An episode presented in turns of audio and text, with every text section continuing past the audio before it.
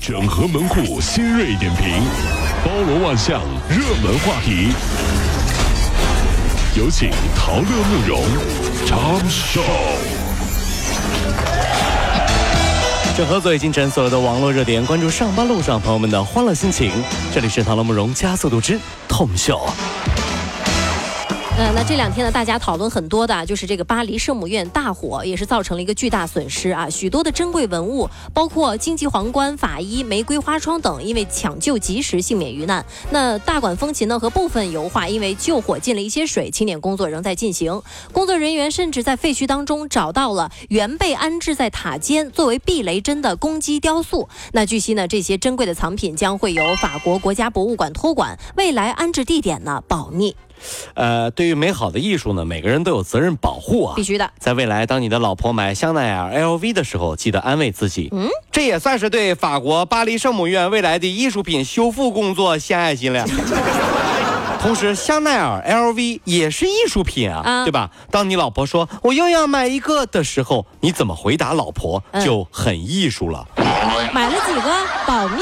呃，这个吧，这这这个买不，怎么艺术的回答 啊？这这这。 呃，《时代》杂志公布了二零一九全球最具影响力百大人物榜单啊。哦这样这那样文体界呢，就有巨石强森、吴珊卓、泰勒·斯威夫特、Lady Gaga，还有迪士尼的 CEO，包括哈森·明哈杰以及老虎伍兹等啊，都是榜上有名的，对啊，全世界有各种各样的榜单来总结那些优秀的人可不是吗？啊，如何出类的拔萃，对哎不对？他们的意义在于告诉我们，只要努力，一定会被看到、被点名的，对不对？嗯，嗯在很多公司也有也这有样的榜单，对呀、类似的榜单一般都是在开大会的时候，老板也会点名啊，嗯点名批评。好像性质不太一 样。在公司，你也是很有影响力的人呐，哦大家努力工作，不要被他这样的人影响哦。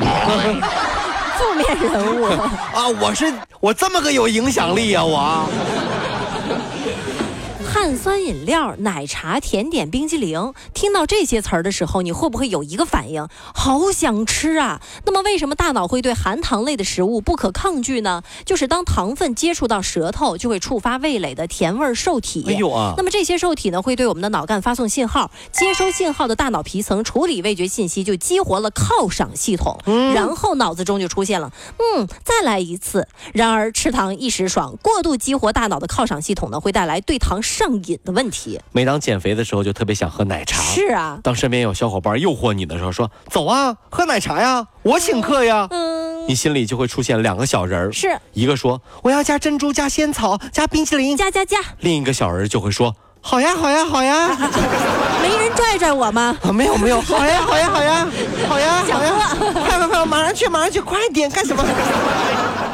呃，近日呢，二零一八年中国社会科学院中国大学生追踪调查研究结果公布了。那么调查就发现，百分之六点四的大学生几乎每天都点外卖，百分之十六的大学生一周三到五次，百分之二十一大学生一周一到两次。哎呦啊那！么数据就显示了，说点外卖频率越高的大学生啊，其自评身体和心理健康测量得分就越差，而且得抑郁的分数就会变得越高。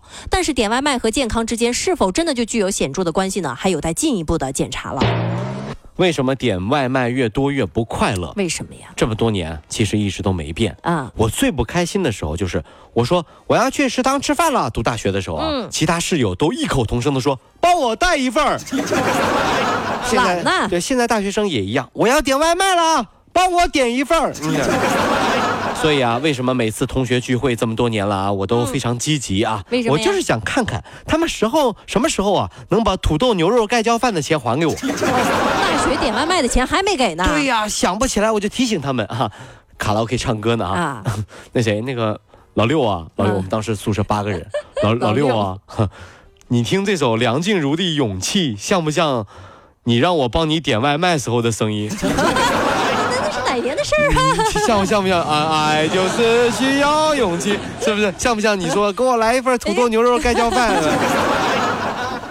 今年春节之后呢，姑娘小卓在杭州滨江租了一间合租房，每晚都能听到隔壁支付宝到账的声音。支付宝到账，当啷当啷啊，嗯连绵不绝，而且每笔呢就是十块二十块。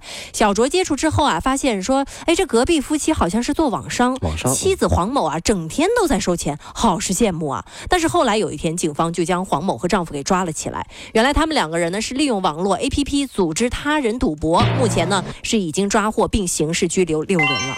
听说这个世界上最动听的声音啊，不是我爱你，嗯那而是支付宝到账。钱进账了，对对对，这样的声音啊，嗯所以呢，以后啊，我打算开一个酒吧，哎，里面呢没有电音，嗯，没有 DJ，那干嘛呀？大家坐着喝酒，旁边放的都是支付宝到账，支付宝到账。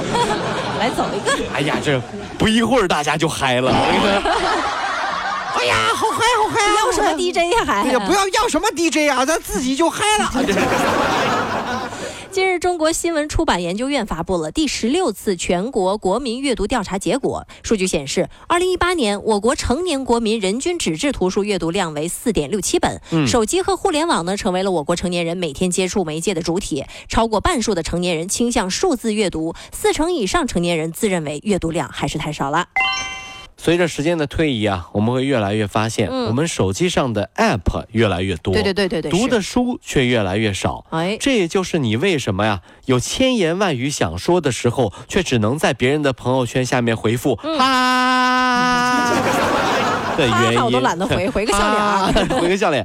哎呀，想提升灵魂，他们说了啊，想提升灵魂就去买书，嗯，想强健肉体就去买健身课，对，想跟别人结婚就去买钻戒。是的呀，这三者共同点都是，嗯，误以为花了钱就会有效果，哎，误以为啊呀、你以为花了钱就行了，买了戒指就可以了，你以为啊？